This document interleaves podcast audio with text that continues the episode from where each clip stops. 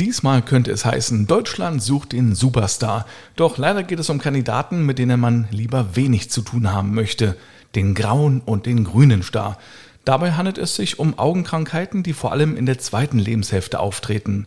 Zwar haben vor allem Jüngere oft davon gehört, wissen jedoch meistens nicht, was sich eigentlich dahinter verbirgt. Und hier gibt es die Aufklärung. Kernig und gesund, der Gesundheitspodcast, präsentiert von apodiscounter.de. Einen schönen guten Tag zu einer brandneuen Folge Kernig und gesund. Ich bin Mario D. Richard und spreche jede Woche mit Experten über ein Gesundheitsthema. Heute geht es quasi um Starallüren. Wir sprechen darüber, was sich hinter den Krankheiten grauer und grüner Star verbirgt, ab welchem Alter es losgeht und wie die Behandlung aussieht. Mein Gast heute ist Dr. Astrid Willert. Sie ist Fachärztin für Augenheilkunde im Augen- und Laserzentrum Smile Eyes in Leipzig. Guten Tag, Frau Dr. Willert. Hallo, Herr Richard. Welcher Star oder welcher Star hat denn Superstar-Potenzial und tritt am häufigsten auf? Ist es eher der graue oder eher der grüne? Ich glaube, die Patienten, die davon betroffen sind, die freuen sich nicht so über diesen Superstar, aber im Volkstum ist es der graue Star, der am häufigsten auftritt. Warum heißt es eigentlich Star? Woher kommt es? Das hat man früher so genannt. Das heißt, man hat damals die Linse noch nicht äh, so äh, fingerfertig operieren können. Und wenn die Patienten alt genug geworden sind, ähm, hat sich die Linse sehr stark eingetrübt. Und das kann man dann im Bereich der Pupille, das kennen wir alle, wenn wir reingucken, ist die normalerweise so schwarz zu erkennen. Und wenn die Linse, die direkt hinter der Regenbogenhaut und hinter der Pupille zu erkennen ist, sich ganz massiv eingetrübt ist, dann ist die so gräulich, weißlich und dann starrt man eben auch, weil man nicht mehr richtig gut äh, sehen kann und daher kommt das, dass man sagt, das ist der graue Star. Dann sprechen wir also jetzt erstmal wirklich über den grauen Star. Was ist denn die Ursache dafür? Das ist ein ganz natürlicher Alterungsprozess. Also wenn wir alt genug werden dürfen, sind wir alle früher oder später davon betroffen. Und das fängt im Grunde genommen mit der Alterssichtigkeit, so ab dem 40., 45. Lebensjahr an. Da verliert die Linse, die von Geburt an sonst klar ist, ihre Elastizität und trübt so nach und nach ein. Und dann entwickelt sich eben diese Linsentrübung, der graue Star. Ich habe gelesen, dass ab 65 Jahren nahezu jeder betroffen ist. Kann man es denn irgendwie vermeiden oder kriegt das wirklich jeder irgendwann? Also vermeiden kann man das tatsächlich nicht. Der graue Star tritt sehr individuell auf. Das heißt, es gibt Patienten, da entwickelt sich das sehr schnell. Die haben das manchmal schon mit 30, 40 Jahren. So früh. So früh, ganz genau. Und ab dem 60., 65. Lebensjahr sehen wir Augenärzte tatsächlich schon häufig, dass die Linse getrübt ist. Das bedeutet aber noch lange nicht, dass das Sehen dadurch so schwer beeinträchtigt ist, dass man das dann schon zwingend ähm, versorgen, operieren muss. Das heißt, das ist wahrscheinlich auch der Grund, warum der graue Star eigentlich relativ spät erkannt wird, weil man es im Sehvermögen gar nicht so gut bemerkt. Aber wie kann man ihn denn als Patient überhaupt bemerken? Genau, das Problem ist, dass wir sehr anpassungsfähig sind als Menschen und dass das der Alterungsprozess ja immer sehr schleichend verläuft. Das heißt, das, was die aufmerksamen Patienten bemerken, ist, dass die Farbwahrnehmung sich verändert, dass man Kontraste nicht mehr so gut erkennen kann. Häufig beim Autofahren im Dunkeln, da hat man so den Eindruck, um Scheinwerfer sind so Heiligenscheine.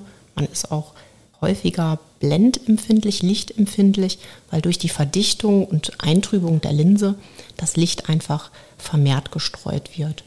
Und dann wird zunehmend das Sehen unscharf, so grau verschleiert und spätestens dann sollte man sich einmal nochmal bei seinem Augenarzt vorstellen. Das sind so die klassischen Symptome, diese Verschleierung sozusagen. Ganz genau. Das sind die klassischen Symptome. Brillenträger merken manchmal auch, dass sich die Brillenstärke viel schneller verändert als üblicherweise.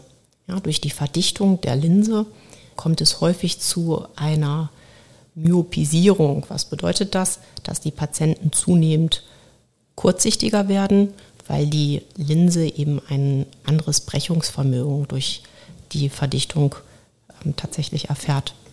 Wie wichtig ist es denn, dass es früh erkannt wird für den Erfolg der Behandlung? Gutes Sehen ist in jedem Alter wichtig. Das heißt, man würde heutzutage gar nicht mehr warten, bis der Patient wirklich schlecht sehen kann, sondern man würde mit dem Patienten übereinkommen, wenn die normalen Alltagsaktivitäten eingeschränkt sind. Der Patient kann nicht mehr lesen.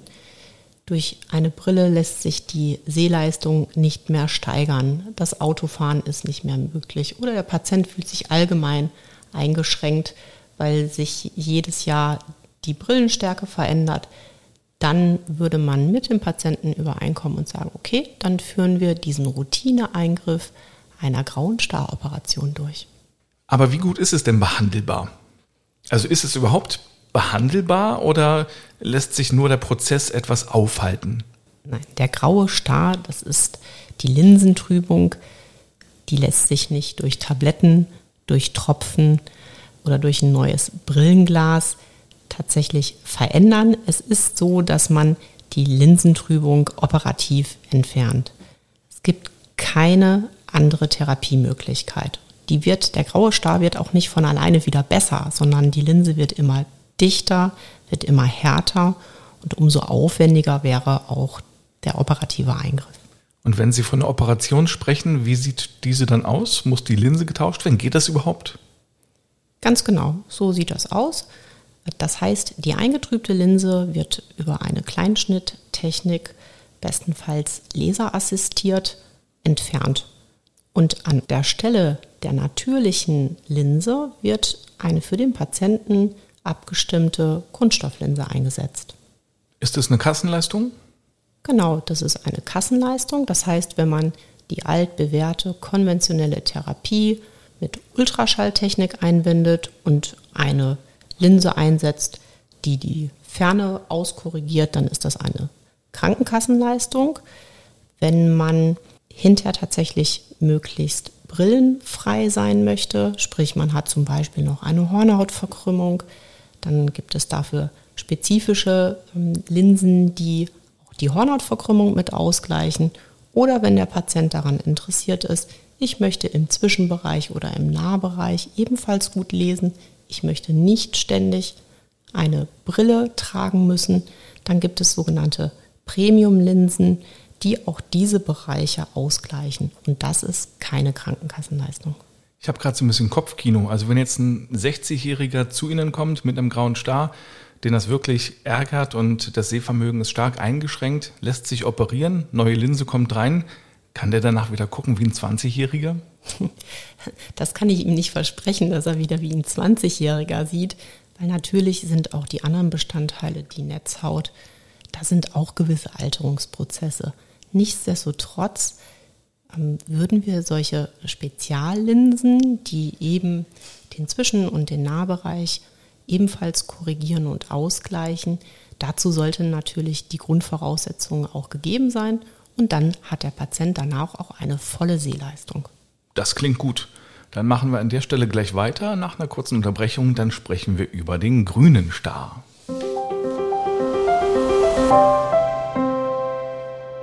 Werbung. Apodiscounter.de hat für Sie einen 5-Euro-Rabatt. Günstiger in der Apotheke shoppen geht kaum, denn bei apodiscounter.de sparen Sie bis zu 60% bei vielen Angeboten.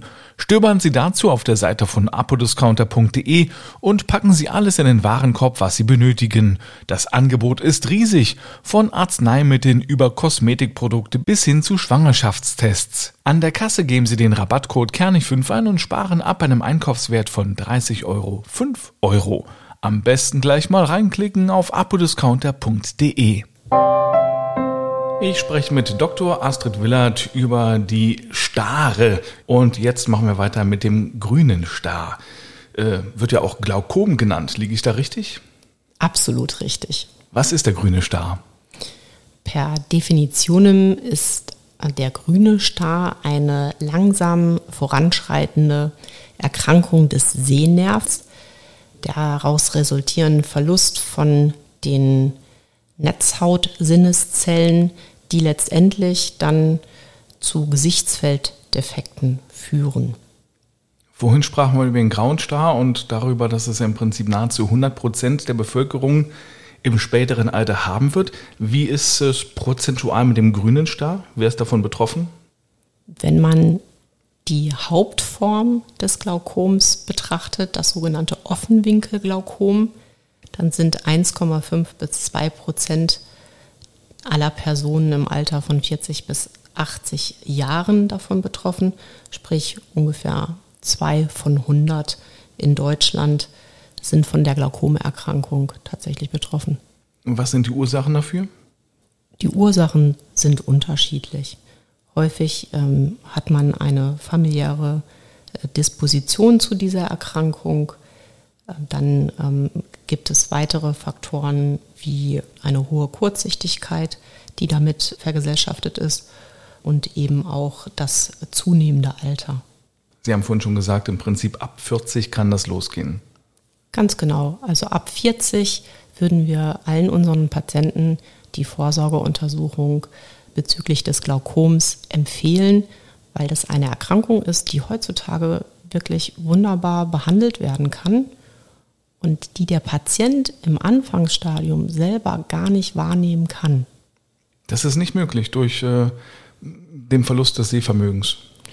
Doch, das Glaukom ist tatsächlich in Deutschland immer noch die häufigste Ursache für die Erblindung. Das muss man sich mal vorstellen, selbst in unserem hochentwickelten Land. Von daher ist es umso wichtiger, dass man tatsächlich nach dieser Erkrankung sucht, weil in dem Anfangsstadium der Patient eben keine Gesichtsfeldeffekte hat. Oft sind beide Augen betroffen, aber im unterschiedlichen Ausmaße. Und da wir immer mit beiden Augen gucken, kompensieren die sich häufig gegenseitig. Das heißt, erst wenn ein höherer Schaden vorliegt, hat der Patient möglicherweise Symptome wie ähm, kleine Gesichtsfeldausfälle, dass er wahrnimmt, er hat wie so graue Flecken in seinem Gesichtsfeld. Alle zwei Jahre sollte man zur Vorsorgeuntersuchung gehen. Und wie sehen Sie dann dieses äh, Glaukom? Ja, das betrachte ich auch immer wie so eine Art Puzzlespiel. Das heißt, man macht ganz normal einen Funktionstest, sprich einen Sehtest. Der Augeninnendruck, das ist der, ja, der wichtigste Risikofaktor, den man beeinflussen kann bei dieser Erkrankung. Der sollte gemessen werden. Dann noch die Untersuchung des Sehnervens. Das heißt, wir machen eine Fundoskopie. Wir schauen uns mit der Lupe den Sehnervenkopf an.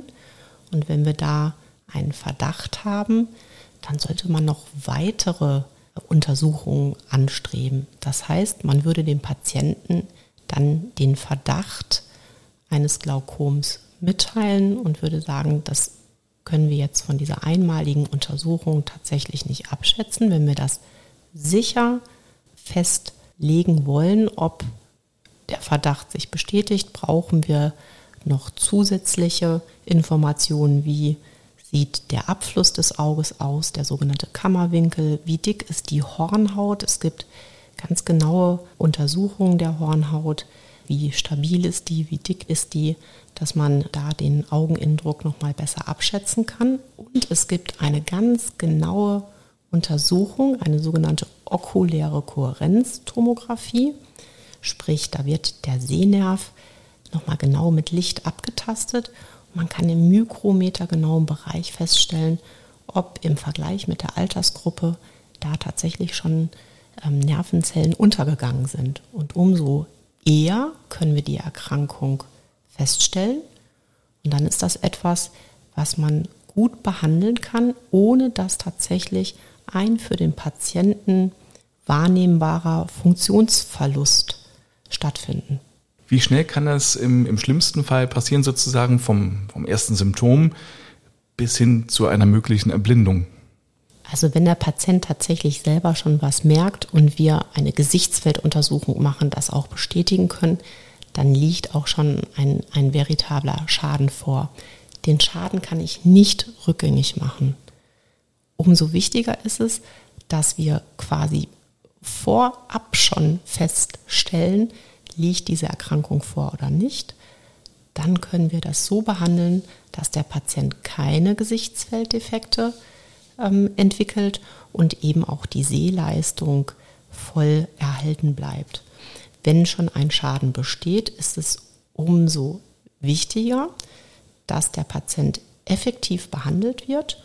Und dann kommen diese Patienten auch wirklich viermal im Jahr in die Praxis. Und wenn wir sehen, dass das Ganze tatsächlich fortschreitend ist, dann gibt es eben auch noch andere Möglichkeiten, das zu behandeln, um den Patienten vor einer Erblindung letztendlich zu schützen. Dann sprechen wir jetzt über die Behandlung. Wie können Sie den Patienten behandeln? Es gibt ganz unterschiedliche Möglichkeiten, den Patienten zu behandeln. Normalerweise ist es so, dass die Patienten zunächst mit drucksenkenden Augentropfen behandelt werden. Das heißt, wenn man die Glaukomerkrankung betrachtet, dann liegt da ein Missverhältnis zwischen Produktion des Augeninnenwassers und Abfluss vor. Das ist so ähnlich wie bei einem Reifen, der braucht einen bestimmten Druck, damit er rund laufen kann. Und wenn man das Glaukom am Auge betrachtet, dann haben wir die Möglichkeit, einmal die Produktion dieses Augeninnenwassers zu drosseln mit Augentropfen und es gibt die Möglichkeit, den Abfluss mit Augentropfen zu verbessern. Dann gibt es natürlich auch Patienten, die vertragen keine Tropfen oder können die nicht regelmäßig aus beruflichen Gründen oder wie auch immer nehmen. Dann gibt es auch verschiedene operative Möglichkeiten und das Ganze kann auch in Kombination durchgeführt werden. Und wo Sie gerade von Kombination sprechen, besteht die Wahrscheinlichkeit auch, dass man zum Beispiel den grauen und grünen gleichzeitig hat?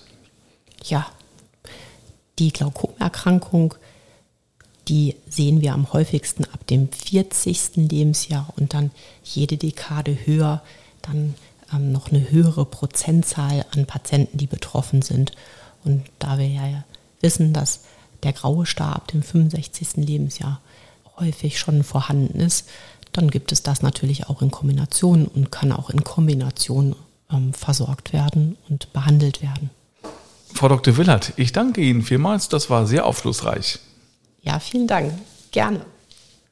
Und Ihnen vielen Dank fürs Zuhören. Die nächste Folge Kernig und Gesund gibt es am kommenden Mittwoch. Da geht es dann mit Dr. Katja Mühlberg um das Thema Aneurysma. Alle Folgen hören Sie komplett auf kernigundgesund.de und außerdem dort, wo Sie gute Podcasts hören können. Tschüss.